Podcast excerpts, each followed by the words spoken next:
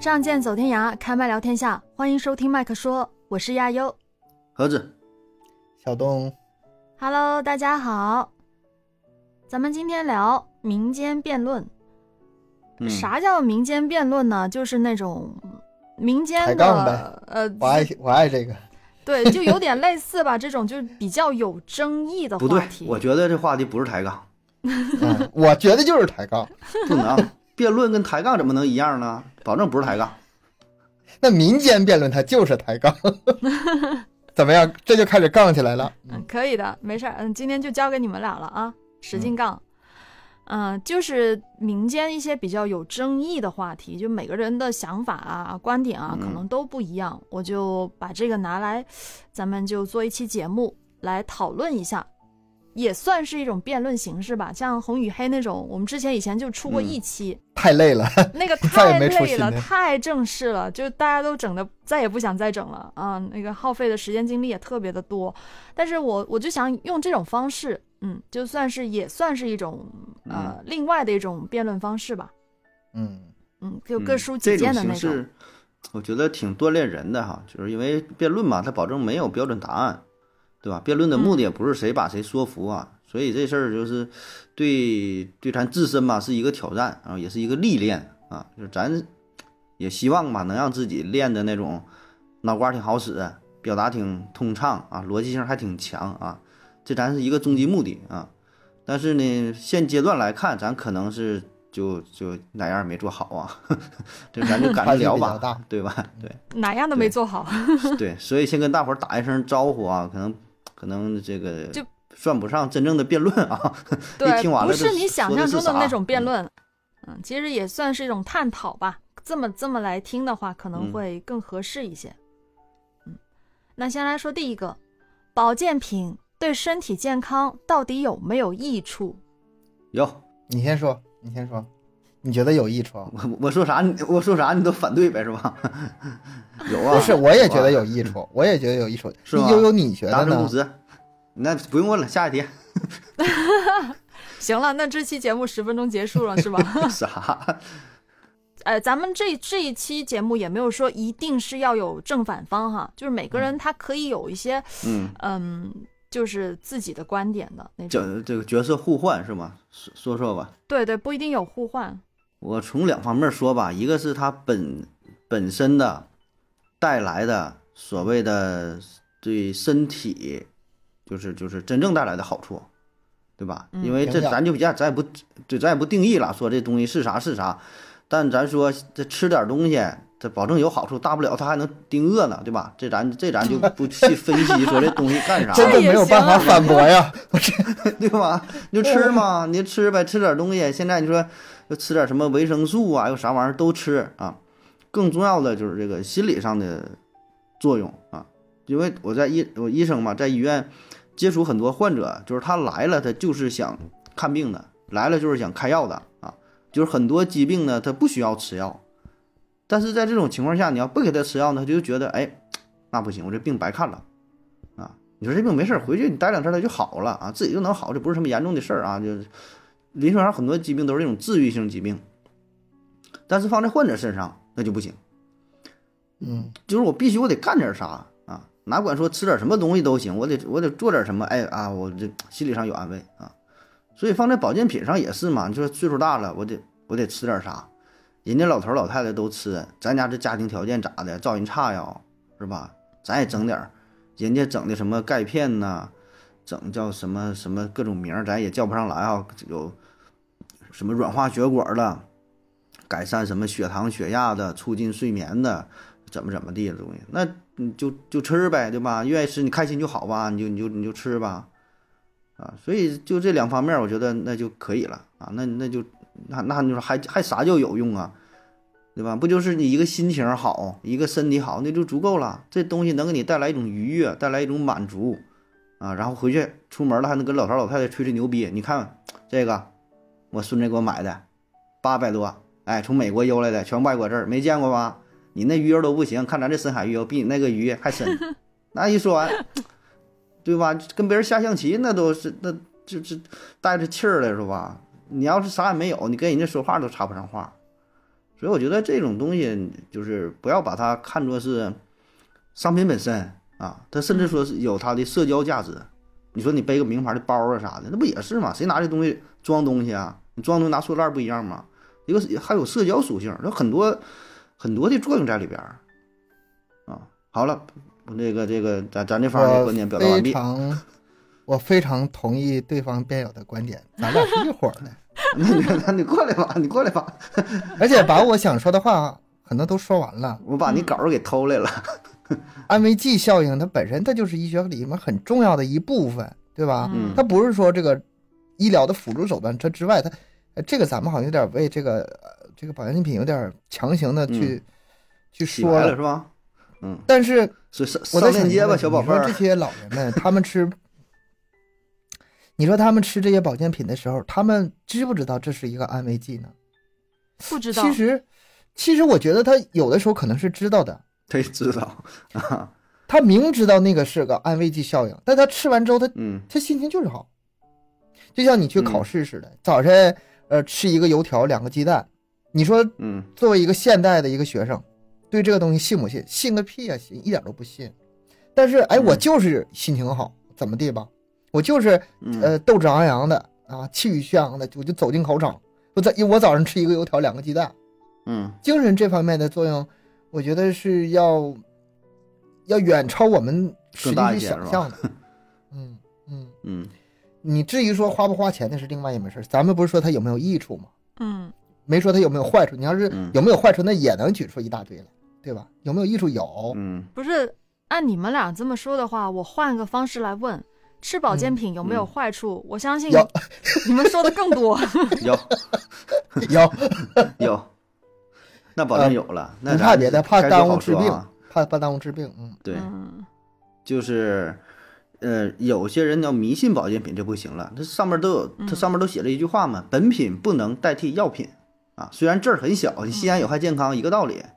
你有病该看病看病啊，你你该用药用药，然后在这基础上你吃点保健品，你愿意吃你就吃啊，你也不知道是这个病是怎么治好的，也不重要了，好了也就完事儿了嘛。嗯。对吧？所以我觉得这这就是它的价值所在啊，而且这东西它永远也会存在啊。既然人有生老病死啊，既然你有死亡这一关等着呢，那谁在面对死亡的时候，他内心他不都得发生波动啊？谁能说那么客观、冷静的就分析我吃这东西有用，那个没用，还啥有用没用是吧？得啥都都得尝尝了，我觉得咱们三个都是这样，对保健品持一个相对宽容的一个态度。宽容态度啊，对对，我相信很多听友也是这样，就是，嗯、你你要说信这个东西吧，不信，但是你你非得说去很强烈的去去反对它，那不至于，那嗯不至于。嗯，它还是有它的价值。就存在就是合理的这句话就用用用在这儿了，嗯，就它有一定它的作用。那关于这个这个观点呢，其实我也找了很多的资料啊，就是大嗯概呢是都是这么说的，基本上统一意见就是，偶尔吃一些保健品其实没有坏处，嗯嗯嗯对身体可能还会有一定的益处，像那些什么微量元素这些，嗯，但是长期吃不一定有好处，这话都让他说了。说的多好，啊不能嗯过量，嗯，就是要控制好这个摄入量。如果过量的摄入，可能会引起一些什么胃肠道的损伤啊，什么之类的。就是反正嗯不能不能任何东西都不这能这过量，你就不能把它都当是宝贝吃。嗯都是都粉面子是对的，他你能有什么坏？就是吃吃多了胀肚，你就吃馒头吃多了一样，他那哪有什么用？ 反正我觉得他，嗯嗯，没没没有什么，就是咱就别分析它这个原理了。你要是分析，嗯那我我感觉一百个拿出九十九个，它里边儿没有什么有效成分。嗯反正我是比较悲观，也比较极端啊。我就说嘛，就把它当成一个饭就完事儿了，就当成那个当成饼干吃就完事儿了， 仅此而已嘛。我们这一代人基本上都是这样的观点，但是你有些东西你就没有办法去说服你家里的老头老太、嗯哎老太太，就是没没办法。你不要对自己太过有信心。嗯你现在这些想法，到你老的时候，不见得是同样的。嗯嗯，就是咱也得我买老了那咱也天，买可能你老我了也那天迷你信也这个东西。你也想，你也怕死，嗯你也想让自己想尽一切办法。我去医院开药已经没什么药可给我开了，那我也得想办法给自己再再填补点儿啊，哪怕是我吃十种药，其中只有一种药能真正起到一丁点儿效果，那嗯那那也行啊。对吧？那延长生命的一天呢，是 你吧？到那个时候就就就这种心态了，可能是吧。就现在的话，到至少目前为止，我是一个特别不爱吃药的人，嗯，嗯所以我不知道以后将来会是怎么样的。但如果有能选择的情况下，我宁我还是宁愿去，呃，宁可做一些运动啊啥的，去把自己的身体素质啊、健康啊提升起来，这样会不会效果更好一些？嗯，不耽误，都都可以同时来。嗯 然后也然后也可以吃点儿， 该锻炼锻炼，该吃还得吃，吃必须得吃。那就咱们这个呃这个论题结论就是，保健品对身体健康有益处，嗯但是这个益处到底是啥？嗯，就心理上的建设会更多一 些。而且不能忽视这个心理上的作用。咱也不是说就是来了一句反讽，说这个东西有没有益处？有，但是不多，没啥用，全是。但是重点不在这儿，嗯嗯我在我这儿的重点还是说，人有的时候活的就是一个心情，活的是一个精神世界。这部分如果说能用它做一个很好填补的话，我觉得值了，嗯，值了。哎呀，我觉得我觉得可以把保健品就等同于奢侈品一样，你把这俩看作一起的就完事儿了。它不是刚需，不是必须得吃，啊你有这个余力，嗯，你就喜欢这东西，看人家都吃，你就觉得我也得吃，那你就吃啊。但咱说你你一般家庭啊，你这个挺费劲，一个月挣两两千五，买保健品花一千八，那你挺吃力，那你就合计合计，一样，你就你就等同于奢咱侈品就完事们儿了生活中这种浪费钱、做一些没有意义的消费的事情还少吗？不挺少。多啊，对对，其实都是为的就是心理治愈嘛，内心愉对悦吧？嘛，对吧？内心愉悦嘛，嗯对吧？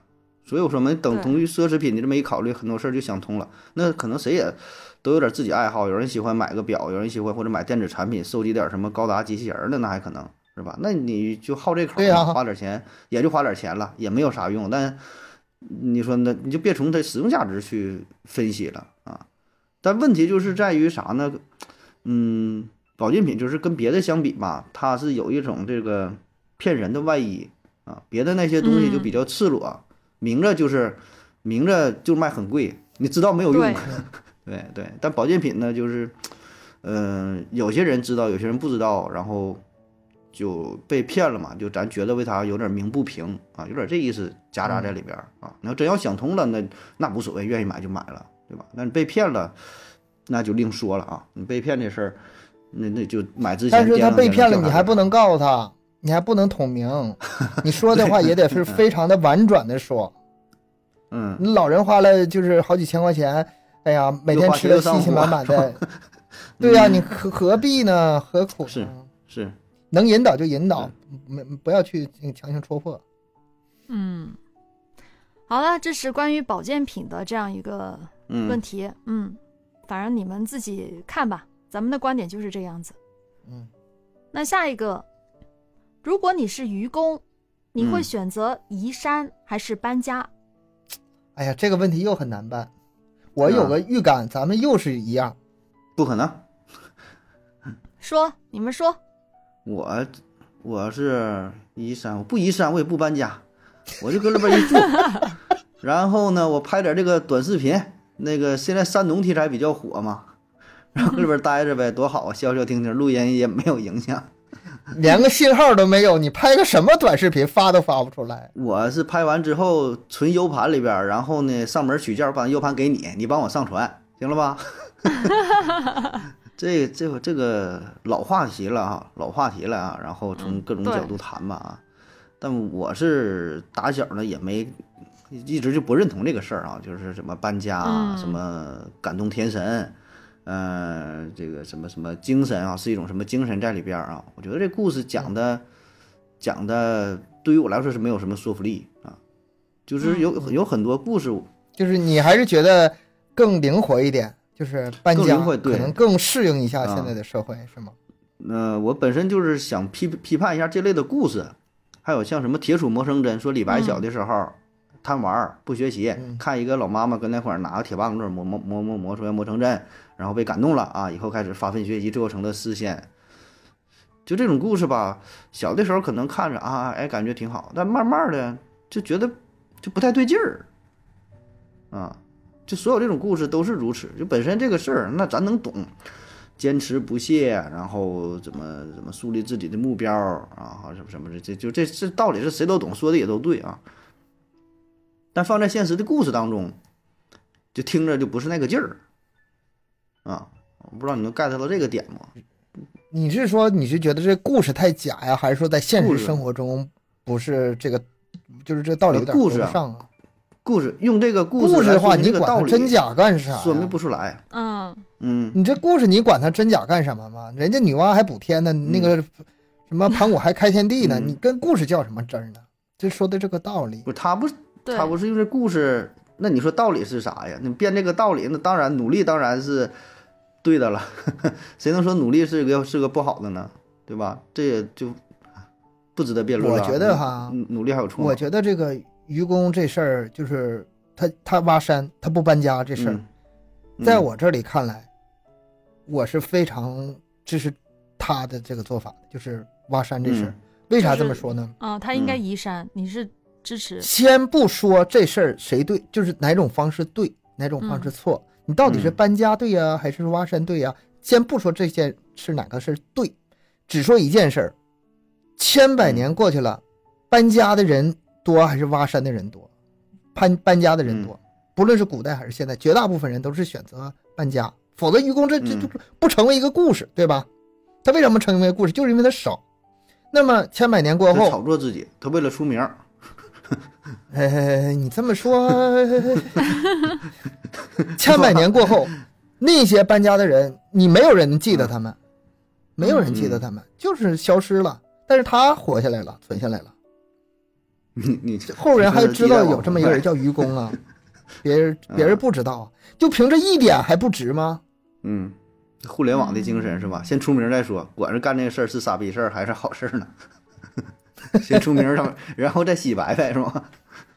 其实我觉得就是离咱们现实中最近的哈，我觉得哪嗯个影视作品里最，呃，最贴合他这个想，就是这个观不叫观点，就是作风呢。他这像做那个《法士兵突击》里的嗯许三多，那股悍劲儿啊，那股傻了吧唧那股劲儿啊，那个不聪明啊，那个不知道找技巧啊，但是人家他体现出来那种那种执着、光芒是韧劲儿，让我非常，嗯哎呀，是这是爽，真爽，这活的真的太通透了。很简单，很单纯，嗯甚至有点愚，有点笨，但是他非常能打动我。《士兵突击》里的许三多，这是我特别喜欢。虽我，但是我知道我做不成他那样，我做不到。那所以东哥你是觉得，这种精神应该只应该还是继续发扬，嗯从我这儿感觉。但是呢，你非得说谁达到了，这个我不觉得很难，现实中很难有人真正去做到。它是一种非常非常坚定的一种信仰。嗯，在我这儿我是这么理解的。这至于故事本身真假，我不关心。嗯而且我觉得，我说为什么就这故事本身，我觉得它就不好呢？嗯就是你看他最后他也也不是他成功了，他把天生给感动了。啊，但是我们现实生活当中，你说你努力了很多之后，你感动天感动地，怎么我怎么就感动不了你是吧？嗯，是这北上广不相信眼泪呀、你能感动谁呀、你感动？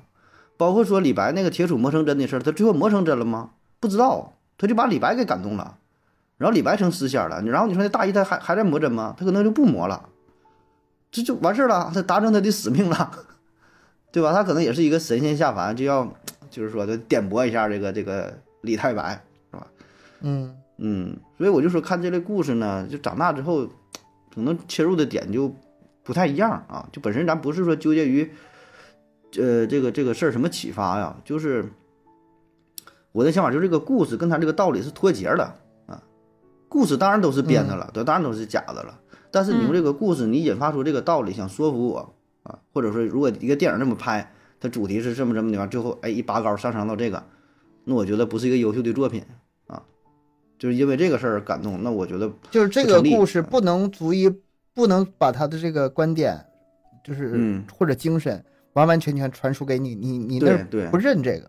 对，嗯如果无法说接他受，对，如果他真的就挖，他就挖，一直就就真挖，真挖成了，我觉得那还那能挺感动，是吧？你别整来俩天神给搬走了，那你说天神，天神那么忙，那大伙儿都这么挖，那就都让他去帮忙 搬呐，对吧？ 就是就是，我就我就钻到这个牛嗯角啊你说尖儿的啊了。是我理解这你个的故事，我理解嗯你的意思，我理解你的啊意思。你不是说觉得这个精神不好，但是说就是还是觉得这个别扭，不对劲儿。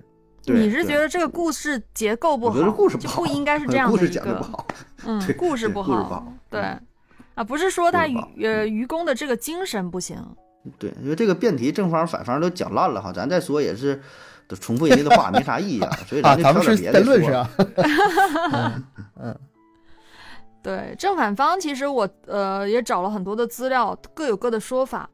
到现在的话，那第一反应嗯肯定是搬家呀，那这年头谁还移山啊？那不嗯傻了吗？但是其实你仔细去思考，他愚公的这个精神，咱们就只说他的这个移山的精神，嗯嗯其实还是值得我们传承下去的。 嗯，嗯，这个我非常认同东哥的你这个说法啊。如果大家都去搬家了，那其实很多一些我传下来的东西就没有了，真的会丢失掉很多我们非常宝嗯贵的一些东西。或者说是这个宝贵的还是比较少。嗯，对，确实很难做到，道理我都懂，但是你让嗯我做，我可能做不到，嗯，就只嗯能这么说。所以这种精神我是认同的，嗯包括到当今社会都非常需要这种精神的存在。嗯，我觉得他这故事吧，就咋说呢？说到底，最后就是一个坚持这俩字儿，对吧？这个故事经不起什么推敲，就是你把这个精神稍微一延伸一点儿，扩展一点儿，就很难说服人。就什么意思？你说坚持、OK 没有问题啊，这个事儿谁也无无法反驳，你一个人坚持努力什么都对。但是呢，你说放在这事儿放在这事儿上坚持，然后你说你能人定胜天吗？也不能啊！你面对大自然的挑战，你说你怎么办？人家就是洪水就来了，你说这个是一个搬山的事儿，那同样的道理，面临着火山怎么办？泥石流怎么办？不给你这机会去搬呐，不是不给你机会去移山呢？你不搬家你咋整？泥石流马上来了，或者这个预警说的马上海平面上涨，然后你说我想什么办法，我怎么去解决？就是坚持，保证是没有问题的，但是说它有很多的前提，对吧？因为如果你单纯就是说坚持这俩字儿，那我就说嘛，没法反驳你，谁也反驳不了。坚持保证是对的，但是说那你目标对不对呀？要不然你南辕北辙呀？你说你你方向不对也不行。就他这里只是说提到了坚持两个字儿，那你单这么聊，我觉得没有意义了。就你把放在现实场景，或者是说结识不结合不同的事件，或者是说你在什么情况之下说去坚持这个事儿，这个其实也是困扰困扰我很久很久了。这个坚持嗯不坚持的话题，嗯你看，比如说郭德纲他教那些徒弟，他说过这么一句话，就是嗯说相声是有天赋的，有的人嗯，你一就是一张嘴你就知道他这人很有就天就赋，很就值干得这个培养。嗯 嗯。嗯、对。但是有的人呢，你培养他十多年、二十多年，他就是不开窍，哈哈，就是嗯就是成不了角儿。你你你要是头一天他来学相声的时候，你给他打退他，你别坚持了。对这个嗯人来说，可能是一个莫大的一个好事儿。帮助他 救做了做别的可能就行了，嗯对吧？可能就行了。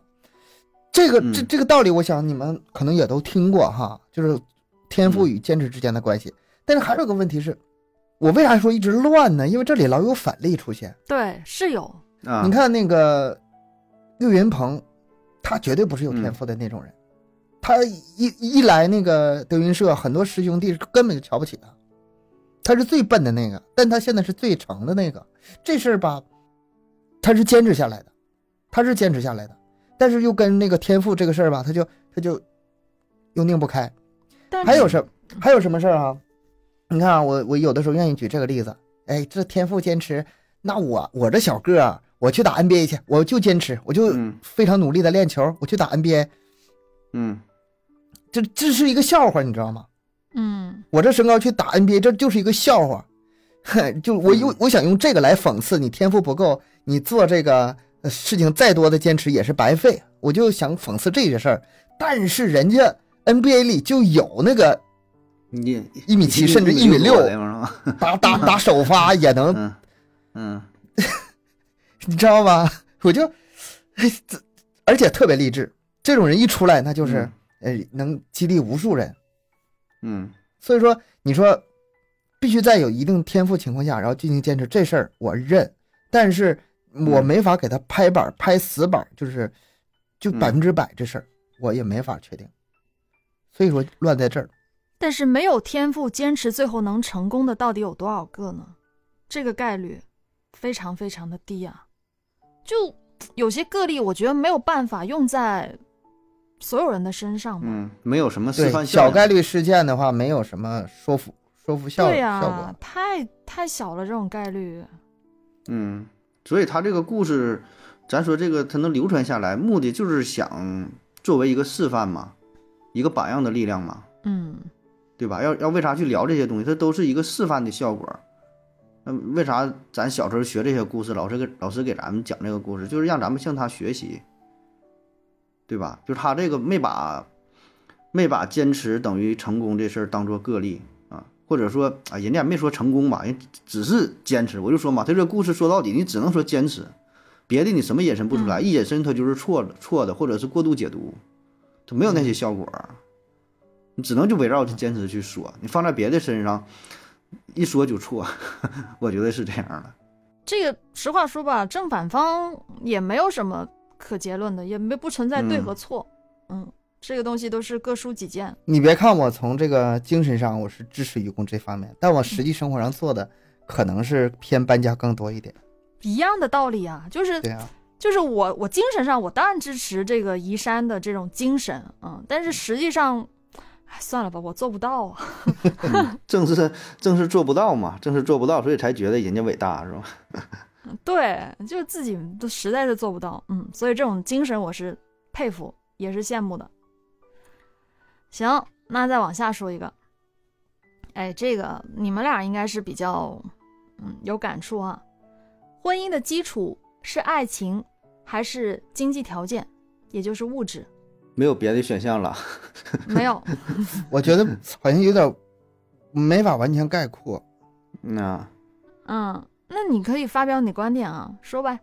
我现在怀疑出这个辩题的人这小孩儿，没没结婚，嗯，那你觉得还有些什么吗？补充一下。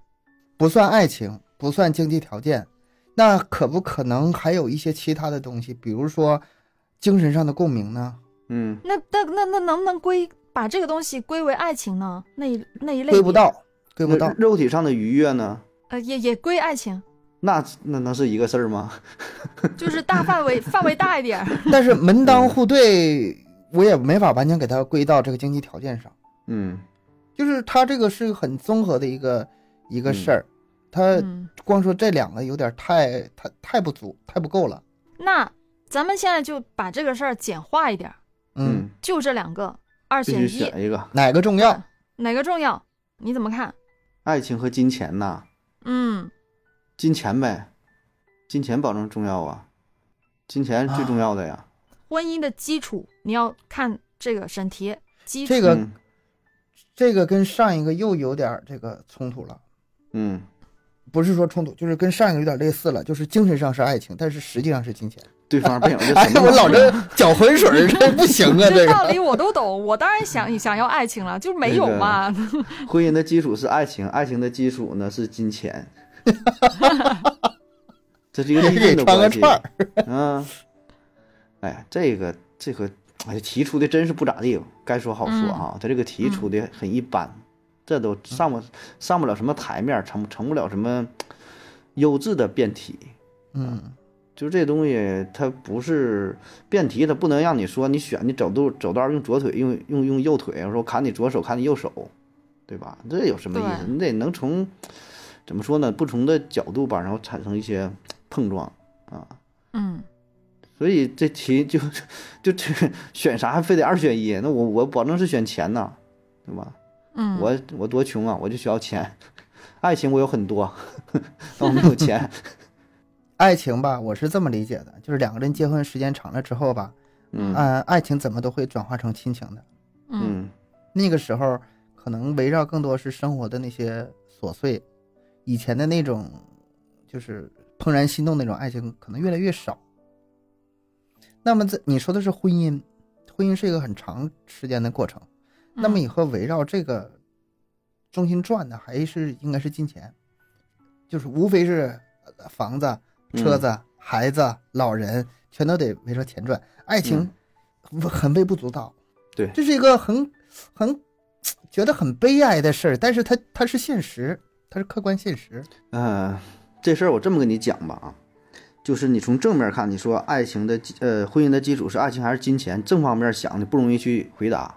你可以反过来想，看看那些人结呃离婚的人为什么离婚？嗯咱东北离婚比较高，嗯，十个里边都高吧九个是因为钱嗯啊。你说情啊也有婚外恋呢，戴绿帽子什么的，有一方面儿，但更多的就是因为钱的事儿。就是感情，它不至于两口子过日子时间长了，咱说都是一般人儿，不至于说感情那么好，也不至于说感情那么不好。你说那种特别膈眼的人，那种特立独行的人有啊，但是绝大多数，如果你俩能选择结婚的话，就说明彼此吧就还好，不至于太烦。你最开始很爱，最后也是归于平淡。啊最都开差始不多瞅不上眼儿，后来也习最惯最了。后也也是平对对，就是都达到一个平衡的状态。嗯，但是钱这个事儿呢，这最后为啥离婚？就都觉得自己你耽误我了啊，我这要不然我能如何如何？都觉得离婚之后自己日子能够好一些。你就看吧，你十个里边儿，我说八个九个的都是钱的事儿。那离婚的，基本的生活条件都是不咋地的啊。当然，你说大家族那种分遗产的，那另说，那太少了。你就去民政局，你看看，这都是日子过得不好的啊。所以我说，到这份儿上了，那你说是这个这个金钱呢，还是还是爱情啊？啊，爱情这东西本身，我觉得就很很虚幻的东西。哎想那，亚友，你觉得这两个哥哥在这儿对你一番开导，有没有改变你对婚姻的看法？不再呃像以前那么固执了呢？没有我我其实我自己有我自己的看法，我从来不会被你们改变呀。 嗯，那你说说你的看法。我是这样想的，我当时我就假设啊，我看到这个题的时候，我我假设，如果我跟对方有爱情，只有嗯爱情，一分钱没有，他一分钱没有，嗯，嗯我不会跟他结婚不的。可能爱上他，那可可能爱上他，不结婚，对，但是他一分钱没有，我不会跟他结婚。哎，我跟你说，一文钱没有还不是最坏的，还还有一屁股债的呢。你这么想就虽然我一分钱没有，但我有一屁股债呀。 然后我又换一种想法，假如嗯我跟那个人在一起，完全没有爱情，我一点都不喜欢他，特别有钱，也也不会结婚。也不会结婚。但是我又在想，如果他特别特别特别有钱，给我很多很多还很真不多好钱， 说，还真不好那说，是吧？？ 还有点犹豫了。你看，对，那犹豫了啊，所以你我看最后的犹豫了结论是，嗯，还是钱重要。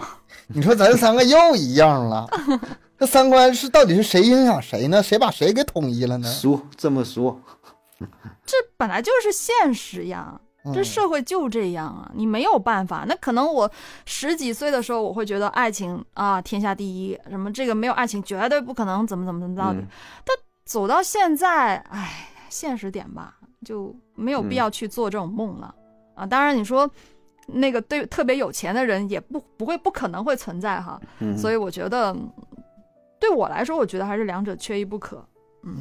我觉得咱们三个聊的还算是很坦诚的，嗯，你就是稍微激蒙点意思，就是，哎呀，没有钱的人我是不可能爱上他的，或者就类似这种话，就是聊着就没意思了， 还是很坦诚的。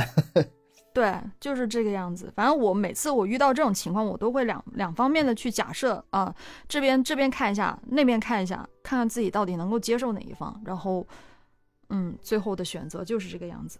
这个事儿，你要是真的是较真儿的话，每个人情况不一样，就是自己有钱和自己没钱又不一样。嗯，我如果自己很有实力的话，我以后全就是我来工作，我来养家，另外一半儿嗯你就给我当全职的。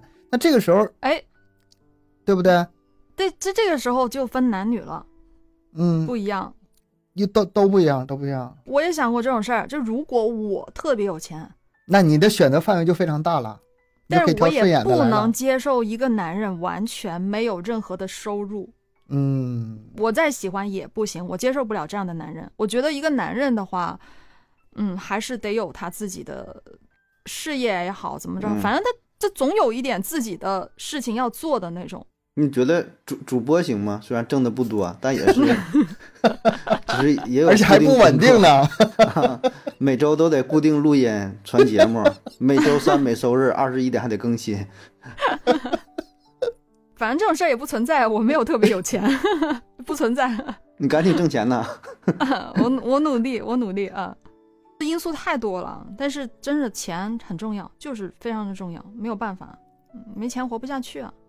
行，咱这也算是达成哎呀共识，嗯，就就辩论不起来，咱们就是哪天非得挑拨点儿，咱把这个是关系弄得紧张点儿，要不真是嗯抬不起来杠。你下一个话题我再试试，下一个杠吧，下一个不管啥得杠了，不行，必须得杠一 下。就破口大骂上来着。好，来来，下一个，下一个，我看啊看下一个是啥来着？哎，你们俩也是适合你们的选题，但是嗯我觉得这个、这个答案还是，嗯，我连我都知道，嗯，孩子的成长应该是多嗯鼓励还是多鞭策？合同你先说，我跟你反着。老师，我想问一下，那个鞭策是什么意思？批 评批评啊？啊，类似吧，就是更嗯严厉一些啊、不能说完全是批评，但是会更严厉一些。那我知道你保证选鼓励了，那我就选批评吧。那也吵吵不起来了是吧？那你说说你的观点呗？这俩都得有，这俩都得有。我还真认为鼓励比批评要重要一些。重要。嗯我做过实验哈，就是就是，比如说催我家孩子干什么事儿，嗯穿衣服啊，上学快迟到了，我拿表在那掐点儿，我一个劲儿地催他，和我嗯只催一次，然后我在旁边看着他，最后这个时间掐是差不多的。啊我觉得家长可能有的时候有一种就是有一种感觉上的错觉，嗯就是我一个劲儿说他，所以说他怎么怎么样，写作业呀、啊什么好好吃饭呐、什么什么的，我好像是他他管出来的似的。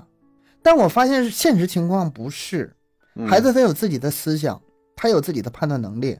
当你跟他多聊天之后，你会发现你很多想给他讲的道理，你稍微就是跟他聊聊，你会发现他自己就能说出来，不用跟他说那么细。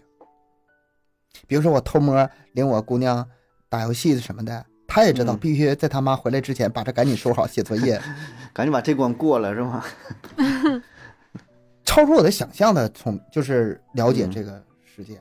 所以说呢，批评在我耳中大部分时间是一种无效的一种唠叨，不是说批评不应该有，必要的时候有那么一两句点一下就够了，还得有自自己的自尊心。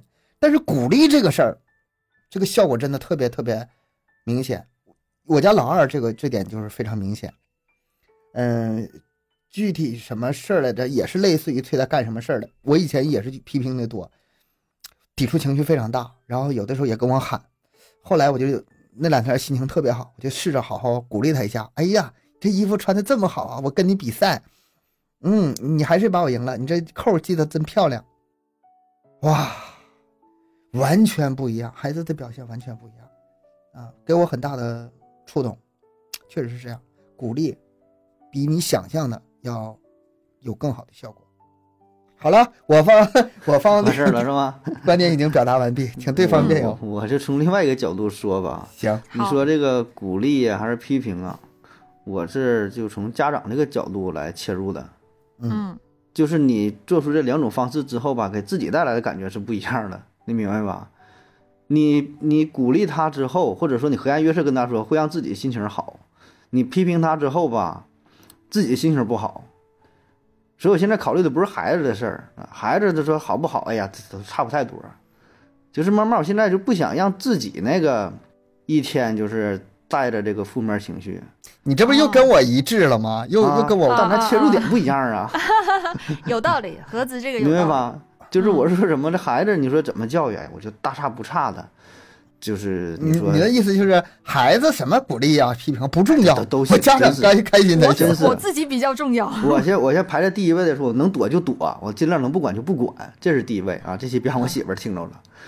第二第二位的是非让我管的，我就是尽量跟他这个关系缓和一些。嗯，首先我我我别生气，然后是他别生气，然后他别哭别闹，你知道吧？然后实在特别僵了，我就冷静一会儿啊，因为真要是你跟他发完脾气的吧，他哭一会儿三五分钟，人家好了，嗯，然后你自己气够呛，嗯，对吧？你自己这边是说，然后半天缓不过来，啊，所以我现在就试着说，先把自己管好吧。你这孩子，你就是你怎么跟他说好坏呀？哎呀，他这一阵儿过去了，自己做不到这个内心的平和啊。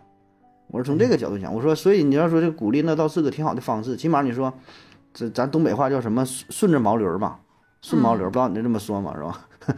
我替对方辩友那个找个切入点。啊，你你你站我这边儿来，来，你站我这边儿说吧。哎，那那你你让开点，我站过去啊。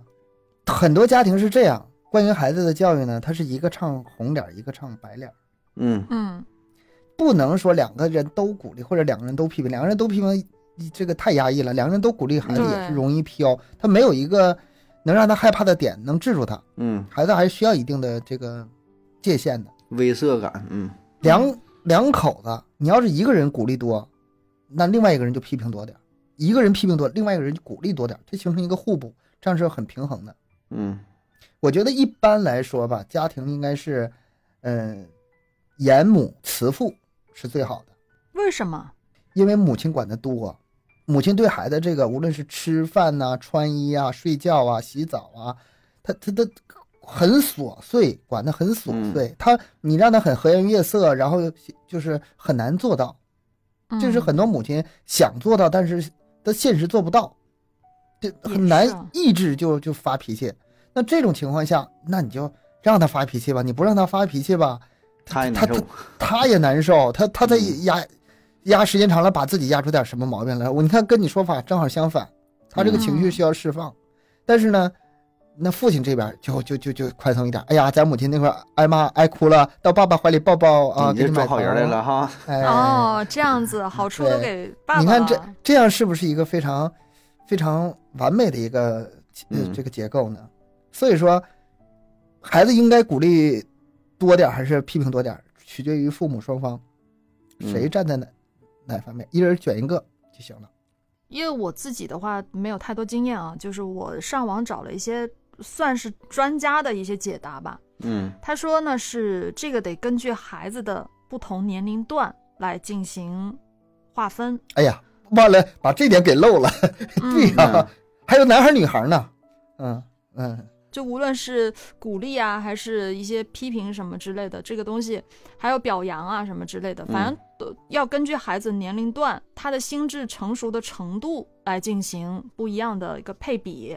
嗯，比如说三岁之前的话，呃，是不可以批评小孩的，嗯就是专家是这么认为哈，要多鼓励、多表扬啊、嗯尽量不嗯去做任何的批评，嗯，因为这个这个阶段对于孩子的这个心理这个呃嗯成长非常重要，要呵护。然后三岁到二年级的时候，这个阶段不要鼓励，就是批评，没有没有没有，还不 到啊、表扬和鼓励还是占更大一部分。嗯可。以适当的加一点点的批评，但不要太多。 那什么时嗯候可以以批评为主呢？什么时候可以大嘴巴子上去叮咣一顿打呢？嗯，大腿袜子有点太残酷了，拿 拿点什么衣服架儿打打，我觉得很很趁手，挺好的。什么时候可以呢？并没有这个阶段， 并没有这个阶段，他是这样。然后三年级开始到初二这个阶段，嗯啊、可以。他说他是这样的，他的专家他是把那个表扬跟鼓励分开了。他说啊嗯表其扬实和鼓励是不一样的。嗯啊，对对对对，他他是这样，三岁到二年级的这个阶段呢，他是建议孩子多表扬，嗯鼓励可以次之，就是表扬更多一些，接着是鼓励，批评这个阶段可以加重一些部分，嗯加重一些，但是就你你就把它分三份呗，分三份，大概批评不能超过百分之三十这个样子。总之年龄越大，你就可以更越严一点，下手年越龄越狠嗯小越松一点。是，然后基本上到了初三开始的话，嗯，鼓励他说其实不太需要存在这种事情了，太假了，要表扬，对他说以表扬为主，啊，但是表扬跟批评的比例可以占比基本上可以去到一半了，嗯因为这个阶段非常的重要。呃，在嗯孩子成长的时候，嗯，初三到高三这个阶段很重要。鼓励基本上可以不太存在，因为他已经你已经没法哄了，他已经啊很就相对啊来你说鼓励哈他，你好好学习，你以后你保证能考上清华北大的是吧？这鼓励，嗯嗯，这是没有没有意义了。嗯，他这个时候表扬，然后要加入批评，它比例的话，呃，就可以相对的差不多了啊。这个时候，像嗯东哥你刚才提到的那个严母慈父的这个这个划分，其实基本上就可以了。但是你嗯一定不能过，他说任何时候批评都不能超过百分之五十，你不能一直的批评孩子，嗯，一定要给予啊、正向的一些哎表呀扬。我看有一些这个家长就管孩子啊，因为我经常去接学校接送孩子嘛，嗯有一些家长真的是没见过校模样，啊，每次见都是特别那种凶巴巴的那个，嗯横眉冷对是吧？哦，然后骂的这样还很难听，你知道吗？就是对三四年级小孩儿用的那个嗯词语是在我家绝对不可能出现那种，我都嗯，我都抱着挺同情的眼光看着那孩子，但是其实孩子吧，反倒看起来挺皮实，的，说两句挨骂没一惯两句了，去你妈的！你们跟谁说话呢是吧？ 哎呀，真是那人家教育的就抗性多强啊， 啥都不怕。但是我觉得这样其戳实着对孩子的成长并不是什么好事儿，真的。这个有的时候也是很无奈的，就是因为家庭这个环境不一样嘛。比如说，嗯呃，爹妈都没什么文化，干的都是那种很粗体力活活儿。嗯然后呢，呃，面对的这个社会，这个这个接触的人也都是每天都是，呃，吵吵巴火儿，脏话连篇。然后你这种强行把孩子锻炼出那种文质彬彬，可能也不匹配。你知道我说的意思吗？嗯，就是不同的家庭，那个孩子的性格，你给他强行的变成另外一个方向，可能反倒也容易出事儿。不一样啊。比如说他可能文化素质不高的父母，是确实是不一定说能培养出这么文质彬彬的那样特别学霸的孩子，不一定能培养出来。但是他这个培养的是有些是性格上的。你对孩子特别凶、特别狠，他嗯其实影响的是孩子的一些性格，他内心的东西，不一定是跟学习挂钩的。嗯，那我换一种说法吧，就是我们在电影里看到的那些，嗯、家长对孩子们都特别嗯特别的礼貌、啊，嗯懂得尊重他们的呃隐私，尊重他们的自尊，然后呢，永远不打，一打就就报警，就那种小孩报警，然后呃警察禁止家暴，就这种环境哈，嗯在中国不适用。我我对这个看法是非常的坚定的，这是国外跟国内的家庭相比，国内的不同的家庭之间，我觉得也是存在着这种不适应和和一些不确定的因素的，没法说一个模式复制到所有家庭。这个我非常坚决这一点。嗯，对我也认同。这每一个家庭嗯其实都是不一样的，每个孩子的成长也是都有各自的一些心路历程，所以也要根据嗯、呃家庭情况呀、孩子的性格啊、呃各方面的综合考量。但是，反正咱们也是一致的认为，这个鞭策也就是批评这块儿真的嗯不能过多，嗯，对孩子真的影响很不好。这个我我认，嗯，不能太去打击孩子，得给他建立一些，嗯、心理上这个自信的一些底线，还有一些人格上的一些底线。嗯，而且呢，他这边是有刻意强调一件事儿，就是成年人能承受的压力的能力是高于嗯孩子的，就是孩子他还没有成年，就是他未成年之前，他其实心理是特别的脆弱，而且他还是在塑造他的三观，嗯嗯，所以这个时候呢，就家长还是要注意一下孩子的心理建设，这一点很重要。嗯，为什么现在的孩子特别多的精神问题？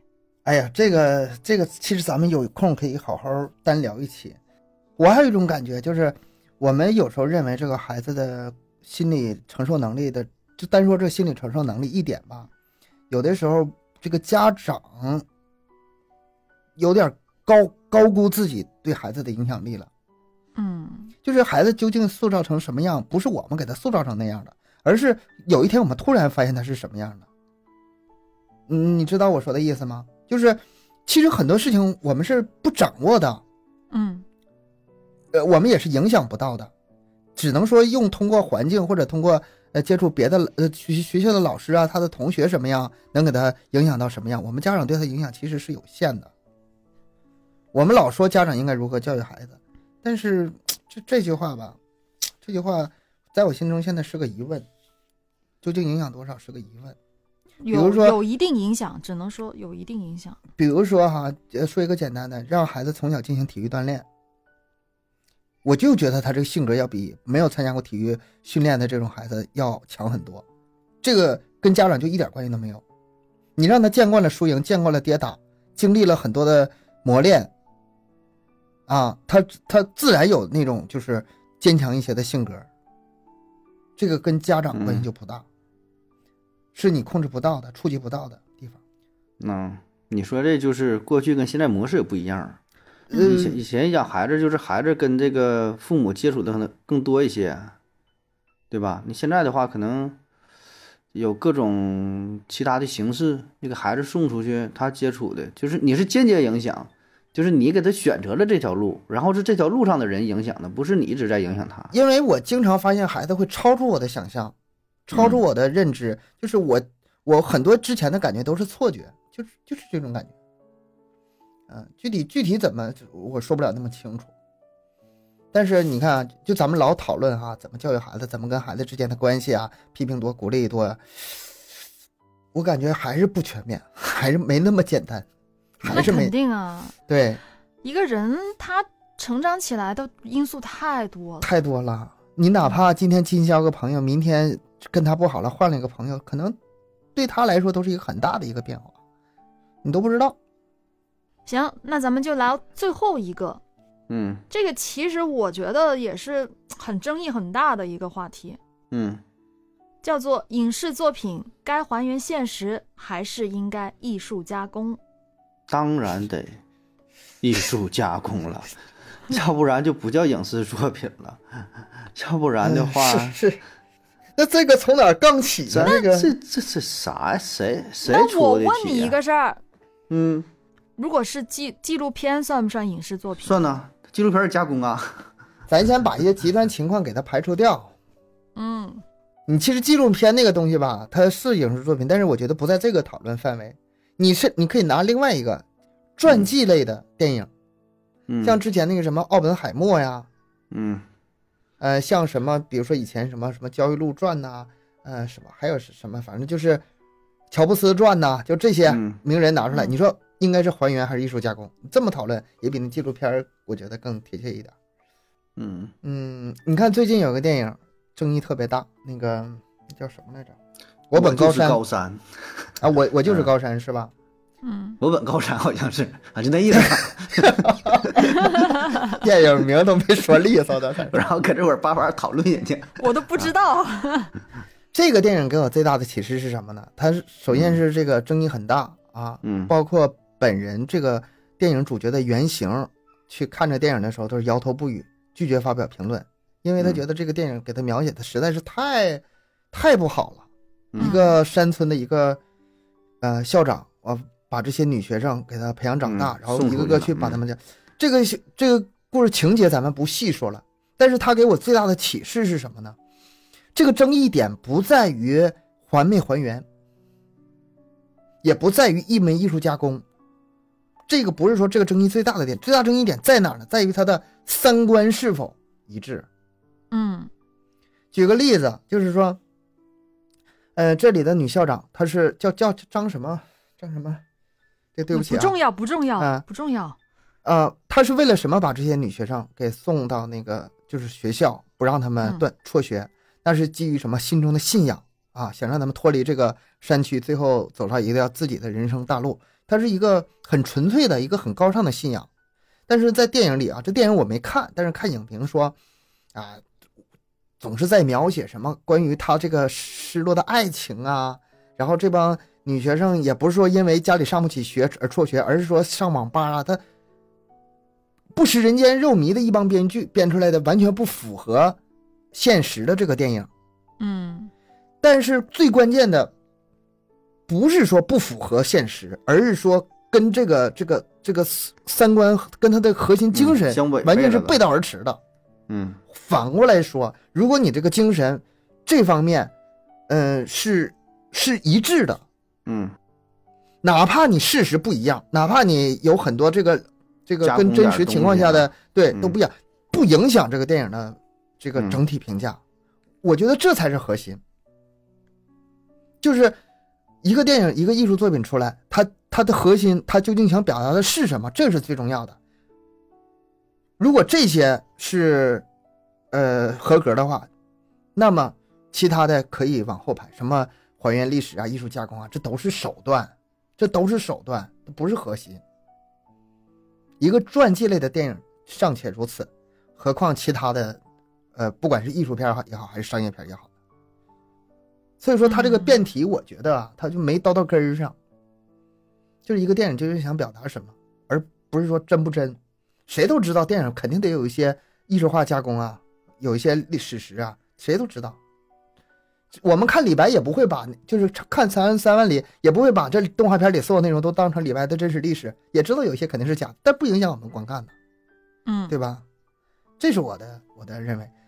所以说，你这个这个辩题在我这儿嗯不好，题出的不好是吗？又 不好又，把人家又把题改了 ，没有好 又把的题改了，没有好的题，反正我自己回答会啥我就回答啥，不行把题目改了。嗯，我就我我感觉他这个说法儿这辩题啊，咱就顺着这辩题聊吧啊。这个艺术作品它都会进行一、这个影视作品啊什么都会进行一些加工啊。为啥这么说呢？因为它这个作品的目的就是要给别人看的啊，它是作为一个信息的载体，它是表达一些想法、一些精神啊，所以它保证会加工。这里边加工的形式很多，咱说一个最简单的，就是浓缩，对吧？浓缩，它嗯会嗯把、不管你是诗歌也好啊，是什么小说也好，是视频，是这个电影，就是咱现在这个短视频，我觉得这个是最明显的。就咱录的短视频，它都是经过艺术加工的，咱不是说二创剪辑这种艺术加工，就是你自己录一段短视频，你也是艺术加工的。你平时也不这么说话，或者你平时说话这个信息量没有这么密，你自己说五分钟你说不到点儿上，但是你录短视频，你得三十秒钟，你得把这一个事儿得讲清楚，要不然没人看。这已经进行那艺术加工了，字字珠玑啊。嗯那对对呀、对呀、这这已经是艺术加工了，对吧？因为作为这个影视作品，咱就说这个电视剧、电影儿，咱就说这两个东西，它就是在给你讲故事嘛。那怎么能够吸引人？怎么能够里边儿看的这个这个叫什么起承几何、起承转合呀？这个情节的跌宕起伏啊，全都是加工的呀，它不可能不加工啊！你就完原完全照搬那个那个现实的话，那怎么会有人看呢？对吧？这艺术源于生活，高于生活嘛，对吧？源于生活是什么？就刚才东哥说的精神，精神主题上是是源于生活的，保持一致的，是吧？但是艺术创作的技法上，各种技法保证得嗯得有这些嗯技巧上的处理，对吧？ 要不然这东西你还咋看呢？那那，咱现在看这些东西都，看这些视频都觉得时间长呢，短视频一分钟都觉得长呢，恨不得就十秒钟、五秒钟，对吧？禁止废话，就全都那种了。你不加工，不加工谁能看啊？所以我觉得这个这没啥嗯可太多讨论的，没啥可争议的啊是对对对，嗯保证就是就是要加工啊。那他说那个是嗯符合符合事实的大的主题，那这俩事儿也不矛盾，对吧？加工不是胡说，加工不是胡编乱造，对吧？这对嗯。对，这是很关键的。当时我看到的时候，我第一反应就是，那得取决于这个包不包括纪录片，因为嗯纪录片的话，那个真实性还是要有的哈。如果只是影视作品的情况下，嗯像艺术电影那些，我觉得还原历史从来都不是艺术做的事情。嗯它重要的就是要将一些里面那些人物塑造进行一定的嗯艺术处理，就算是一些讲历史的剧啊，也挺多的啊，就是这样各种各样的那种剧也也挺多。但是我觉得这种剧的话，它其实对那个艺术效果的重视度还是大于还原历史的。其实也得两者要兼顾一下啊，但是效果那个艺术效果还是第一位。我觉得这是这些文艺创作者们嘛，他们其实嗯很累的，非常辛苦的。你就说一个，嗯，探案类型的电影，就是取自真实案件这种电影，你如果把它真实拍出来的话，是非常非常非常枯燥的很无聊的，应该是。 啊，嗯啊嗯，就是很细微的线索，得反复去调查，然后呢，去调查可能是百分之九十九，调查一百个人，九十九个人可能是无效无效的那个调查，最后可能有那么一个人半个人说了那么一句，哎呀，可能嗯是那么回事吧，哎，一个呃只一个非常微小的线索很嗯重要，哎，拿过来。顺着这然道后儿用了再往下嗯好走几年的时，间啊，日日以继夜的，然后很多人很多人去破这一个案子，终于把这案子破了。然后你拍电影嘛，你把整个这过程拍下来，那是多么枯燥的事儿啊！嗯所以只能是借着这个内核呗，对吧？对，探案电影，你哪怕说再还原，它也必须得经过非常多的加工。探案电影尚且如此，那你说其他的像什么历史题材啊、战争题材啊，对吧？那就更是需要大量的这种，呃，加工创作者们的这个努力是了。，肯定是要的嗯。所以我说这个这个浓浓缩嘛，最基本的得先嗯把这个事儿给浓缩了。整个人的事儿，几年几十年的事儿，你用一个小时的时间展现出来，你怎么怎么还原啊？怎么叫还原，对吧？而且咱们也 不是说你知道还是原还原真实不重要，比如说一些什么嗯道具上的还原呐，呃，一些呃嗯当时人物上尽量是这服个装习习惯呐、嗯，行动啊、动作呀，嗯就是这些，我觉得还原也是非常嗯重要的。但是跟他说那个还原这个故事不是一回事儿，嗯，我个人理解啊，浅薄的认识。还嗯是不能太苛刻吧，毕竟你真的看的是影视作品啊，你没有办法去把这个东西对去苛求你什就么的。就就像是什么《三国演》《三国演义》，他写出来他也不是为了让嗯你当历史书看的，就还是当时对的人的，啊就是咱现在看电影一样，对吧？只不过那个时候他没有的东西，他就拿来当小说看了，对吧？这样去研究，你去看《史记》，你看这个《二十四史》，你去看什么那些那那那那些题材类的东西，对吧？这根本不是一一个一个范畴的，对吧？这就是愉悦人的，嗯。哎呀，他他真按历史百分之百还原，你能不能看得懂呢？他两 说呢。对，他那种行为方式、那种说话习惯，说完之后你不照样懵，啥都看不懂，白扯。我以前读书的时候也会特别去，就凸显也不是凸显吧，就想尝尝试一下，呃，更文绉绉一些啊，看一些什么文言文呐、哎呀，算了吧， 看一真行费劲放弃 了，你拍那些那个特工片、间谍片，然后那些嗯特工到底是怎么行为？人家行为诡秘、隐蔽着呢，人家不用点旁白啊，不用点什么别的方式给你解释一下，你能看得懂吗？看不懂的。嗯，是，所以咱们又达成了一致啊。哎呀，怎么办呢？干不起来了。本来想做辩 论，结果大都辩不团圆起的来。结局 是吧？大团圆了对，嗯。其实咱们也就是说一下自己的观点啊，但是咱们三个的观点还是比较趋同的，真的是相对来说，嗯咱以后要是再想辩论吧，嗯，找点嘉宾来，找点外部势力， 咱三个一会儿跟他干一架子，可能还还行。嗯挺难的，干掉我们三个还是有点难度，我感觉。